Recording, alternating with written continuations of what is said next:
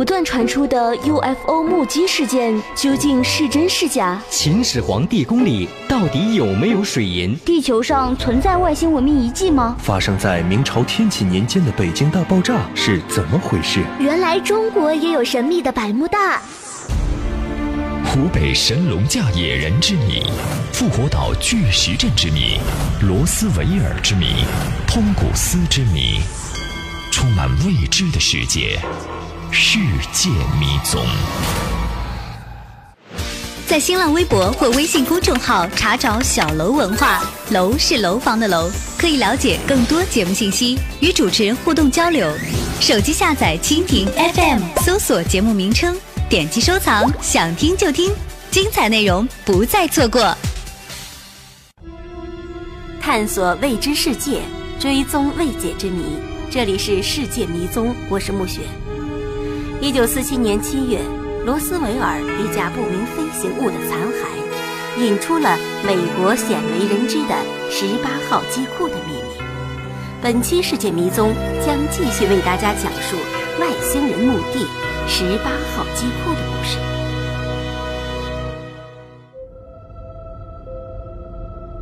美国的月球尘埃计划是为了回收漂浮的太空垃圾，一些 UFO 残骸也在这项计划的研究范围当中。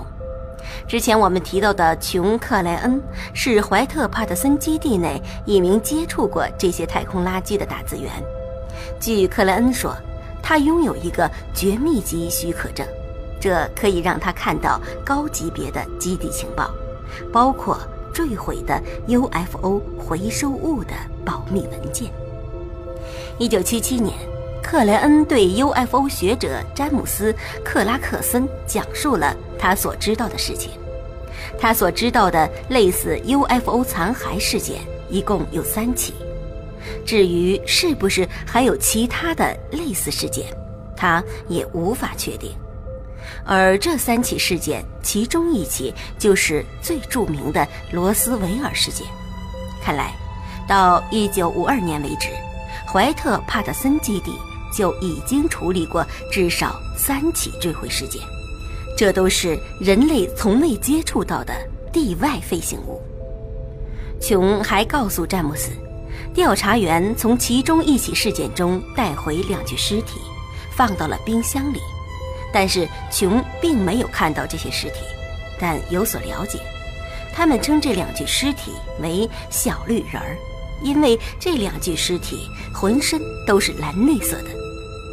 在 UFO 学界，“小绿人”就是对外星生命的形象说法。那么，“小绿人”这个名字究竟是怎么来的呢？据说发现外星生命尸体这件事，当时引起的轰动很大，以至于后来所有的人都开始使用。这中间有一个很有趣的例子：最早发现脉冲星的时候，是注意到宇宙当中有节奏、有周期的给我们发送一些信号。当时研究人员认为，这些有周期的信号肯定是智慧生命才能做到。当时认为这一定是外星人给我们发送的信息，所以科学家就称之为“小绿人”。直到发现了第一颗脉冲星，干脆就命名为“小绿人一号”，就认为发现了外星生命。后来才发现，因为这颗行星的运行才会让人们感到好像是周期性的发信息，才定义了脉冲星的概念。虽然没有发现真正的外星生命，但是“小绿人”这个名称还依旧在使用。据詹姆斯说，克莱恩对他所知道的小绿人已经保持了四十五年的沉默。当年他曾被迫签署了一份保密协议，违反该协议会被处以一万美元的罚款。但到了一九七七年时，克莱恩改变了他的想法。克莱恩告诉詹姆斯。我自己已经七十二岁了，他们还能拿我怎么样的？是杀了我，还是送我进监狱？我想，不管怎么样，我都能应付得了。克莱恩在一九九八年去世，但他的证词却证实了怀特基地外星人尸体的存在。令美国 UFO 学者格外兴奋的是，克莱恩并不是唯一一个见过那些小绿人的目击者。美国飞碟研究者斯坦顿·费里德曼说，他见过许多人，并采访过少数了解真相的人，他们都曾表示，怀特基地有外星人尸体。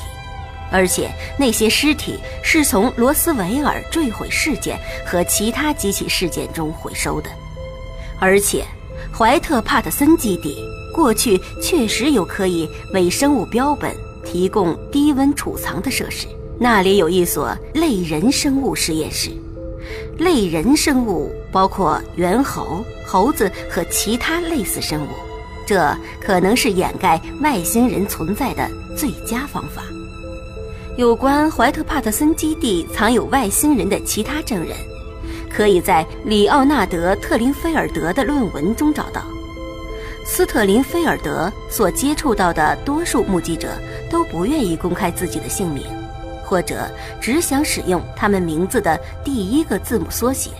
其中有一位不愿公开姓名的前海军情报军官说，他曾在1953年。看到了外星人尸体被运到基地时的情景。当 DC 杠7运输机把他们运到基地的那天夜里，他正好也在那里。斯特林菲尔德也采访过一位匿名的陆军将军，他说他曾在1957年看到另一批四具外星人尸体被运送到了怀特帕特森基地。根据这位将军的说法。那四具尸体每个约有一点五米高，当时他们被储藏在一个温度接近零下一百二十摄氏度的冷藏室中。尽管斯特林菲尔德对这件事情的热情不减，但许多 UFO 学者都对他这种不愿透露情报来源、具体姓名的做法表示质疑。UFO 学界当然对此也非常感兴趣。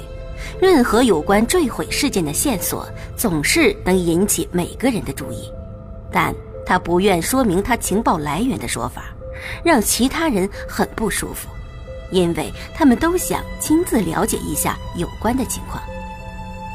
并不是所有的目击者都要求匿名。UFO 事件调查人泰德·菲利普就曾告诉斯特林菲尔德。他曾有机会接触到最机密的照片，而那些照片的内容就是外星人的尸体被储存在怀特帕特森基地的一些细节。泰德·菲利普告诉我们，这些外星人的手有细长的附肢，附就是附属的附，肢就是肢体的肢，这应该就是手指，而且在这些手指之间还有某种隔膜。这和人类截然不同。当菲利普把这些消息告诉斯特林菲尔德的时候，斯特林菲尔德非常兴奋，因为他曾经也看到过同样的东西。不论斯特林菲尔德采访的是哪些目击者，但他们对十八号机库里外星人长相的描述都几乎是一样的，就连那位将军关于尸体的证词。也与此极为相似，小个子、大脑袋、长长的胳膊，上臂比下臂短，一点二到一点五米左右的身高和纤细的手指，他们的嘴部只是条裂缝，没有牙齿，还有一个不算是鼻子的器官，上面也有两个洞，他们还有耳孔和超大的眼睛。曾经有一个消息说，他们让某一个外星人活了一阵子，也许有几年的时间。当然，我们可以猜测，他们肯定对他做过各种实验。如果我们有一具曾经是坠毁飞碟主人的尸体，我们可能也会对他的尸体进行解剖，看看这个不明生物的生理结构与人类有什么不同，它的 DNA 与人类的有什么差异，而且。还会做一些更加复杂的检查。怀特空军基地的十八号机库就如同一个巨大的墓地，散发着浓烈的神秘气息。那些曾经在那里工作过的人们的证词，似乎让我们不得不相信，这里就是外星人的墓地。但毕竟眼见为实，至今没有一个电视摄制组进入过它的内部拍摄，所以我们也无从了解其真实的情形。会有证据证明那里的秘密地下仓库里储存着这些外星人的尸体吗？一九四七年七月，罗斯维尔事件后，军方最初在新闻通稿中称该飞行物为飞碟，但很快他们就撤回这一说法，并在随后的新闻发布会上告诉媒体，那个残骸只不过是个气象气球。但不久，美国人自己就开始对这个说法怀疑起来。一份1947年7月中旬的保密文件证明，美国前联邦调查局局长胡佛当时就对那架被回收的飞行器表现出了极大的兴趣，但他同时也对如何将它弄到手而感到为难。胡佛表示。我们必须坚持对回收的飞碟拥有全面的接触权，但军方得到了它，而且不让我们对它进行简单的检查。这份文件是在 UFO 残骸被运送到怀特基地后的几天内写成的。如果连胡佛都看不到十八号机库中神秘物体，那么它的保密级别会有多高呢？因为用心，所以动听。我们节目，大家不仅可以收听，您还可以直接参与。在新浪微博搜索一下“小楼文化”，给我们发送私信，或者打开微信添加我们的公众账号“小楼文化”，回复节目名称和我们互动交流，贴心沟通，精彩有你。接下来欢迎您继续收听。石家庄小楼文化传播有限公司与全国近百家广播电台建立了长期合作关系，节目制作精良，播出平台稳定，收听率不断攀升，是您树立品牌形象、投放广播广告的优质平台。广告投放专线：四零零六五六二二七九转八号键，或新浪微博及微信公众账号搜索“小楼文化”。生疏熟悉，听不腻的曲艺。现在曲艺不仅可以听，您还可以网上浏览。欢迎登录三 w dot ccqy 零零幺 dot com，长城曲艺网，努力打造民间曲艺第一站。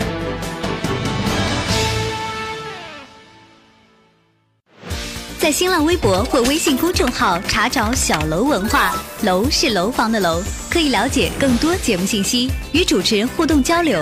手机下载蜻蜓 FM，搜索节目名称，点击收藏，想听就听，精彩内容不再错过。为何频频发生的 UFO 事件都和十八号机库有关？阴暗的地下仓库中又有哪些不为人知的秘密？地球上真的有外星访客吗？这一切到底是猜测还是确有其事？欢迎收听《世界迷踪》系列节目《外星人墓地十八号机库探秘》。欢迎继续回到《世界迷踪》，我是暮雪。自1947年 UFO 在新墨西哥州的罗斯维尔坠毁后，就有传言，将这个基地与 UFO 坠毁残骸，甚至是外星人尸体联系在了一起。怀特帕特森基地已经变成了 UFO 学中最经常被提到的地点。然而，美国空军对它的描述却显得与众不同。美国空军上校安德鲁·维佛说：“让怀特帕特森基地真正变得如此独特的原因，主要是由于我们把焦点集中在了未来上。未来的空军会是什么样？我们会看到什么样的飞机？那些新飞机上会用什么样的武器？座舱里会使用什么样的技术？这里就是空军的研究实验室。美国空军的所有飞机都是通过这些部门进行购买的。我们负责所有飞行的科技测试工作。根据安德鲁·维佛上校的说法，怀特·帕特森基地对于他们正在研制的技术都会采取极其保密的手段。但无论如何，基地都不会与 UFO 有关。但是，一位曾经在那里工作的军官却说出了一个与安德鲁·维佛上校明显不同的观点：怀特帕特森基地的面积巨大，禁区极多，足以安全地保存着某些不可告人的秘密。已经退休的空军上尉罗伯特·柯林斯说。他曾是怀特基地太空研究部的一名研究分析师，这个部门通常会接触一些与 UFO 有关的东西。他的正式工作是分析苏联的空间技术，但是柯林斯却一直在做着一件秘密的研究。他发现 UFO 事件与怀特帕特森基地存在着诡异的关系。在他所写的《保密》一书中。柯林斯认为，十八号机库的秘密可能就藏在一个巨大的地下设施中，因为只有那里才可以躲过进出这个基地的成千上万双眼睛。他们不用机库，而用地下储藏库，是因为可以低温储存，而地下储藏库正是保存他们的最理想场所。罗伯特·柯林斯说。这些机库的占地面积大约有四千平方米，长长的隧道将这些机库连接起来。毫无疑问，这些地下隧道的确是存在的，但问题，它们里面究竟有什么？从罗斯维尔和其他坠毁 UFO 事件中回收到的物体，会藏在这些诡秘的地下仓库里吗？早就有人听说，在这个基地底下有一个巨大的地下网络。柯林斯做了一个研究，他一步一步、层层剥茧，找到了这个地方。他发现，这里不是十八号机库，在这里有一座十八号楼，它的旁边有一个机库，这个机库被称为二十三号机库，但是。因为十八号这个名称已经沿用很久，所以人们后来还是把它称为十八号机库。按照柯林斯上尉的分析，在十八号楼下的地下仓库有一条隧道可以通过二十三号机库。外星飞船是在一九五一至一九五三间运送到这里的。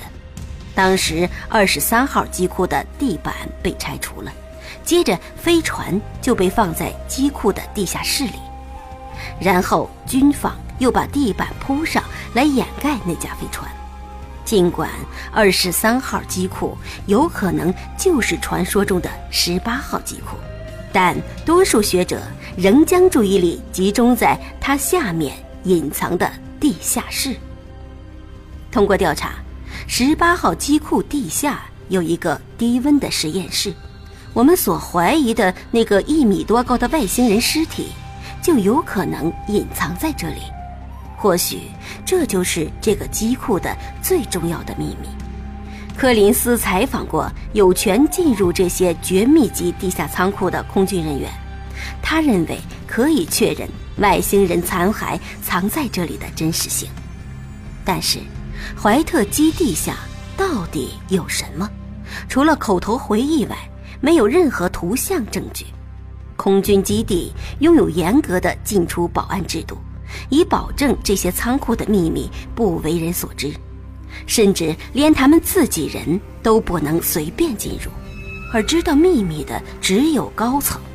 美国政府是否存在这样一个绝对高级别的机密，确实是个问题。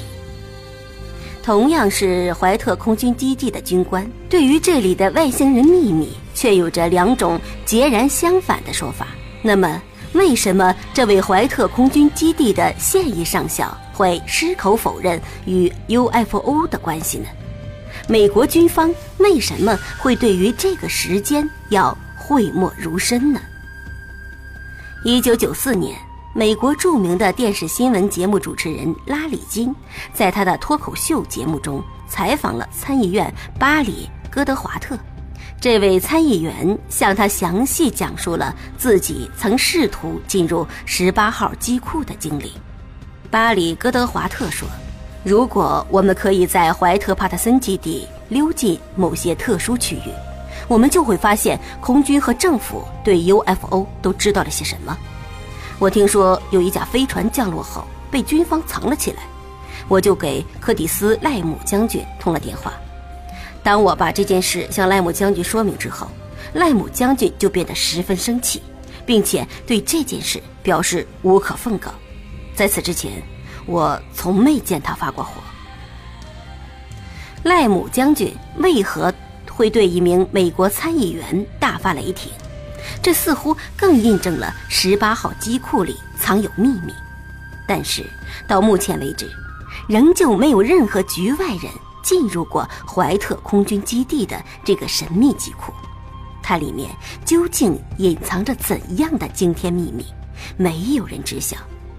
这也许就让怀特基地成为一个无法解开的谜局。如果我们逆向推理一下，假如怀特基地里真的没有 UFO 残骸的话，那么又怎么解释所有目击者的众口一词呢？十八号机库里究竟隐藏着美国军方什么样的秘密呢？探索未知世界，追踪未解之谜。感谢收听本期的《世界迷踪》，我是暮雪。下期节目我们继续揭秘外星人墓地十八号机库。暮雪约您，咱们下期再见。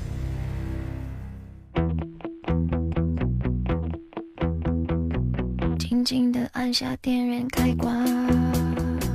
屏幕的色彩越来越亮，在虚拟的城市找一个让心灵休息的地方。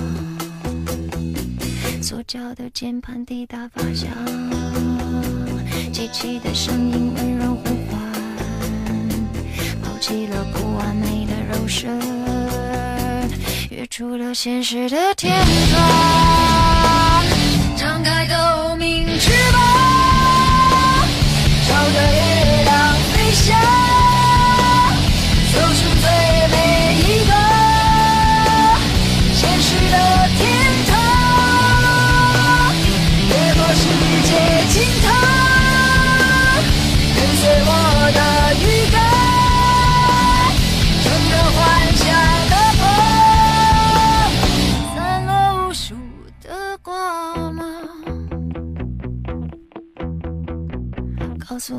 线传送思想，跳跃的文字徒留愿望，安慰的话比亲密拥抱，仿佛更真实的触碰。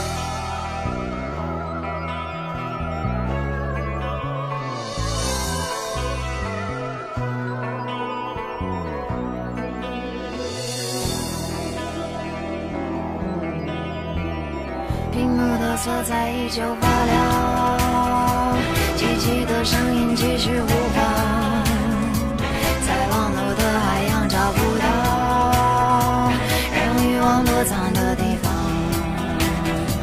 神秘的通道即将开放，渴望的心情兴奋不安，抛弃了太疲倦的肉身，跃出了现实的天窗。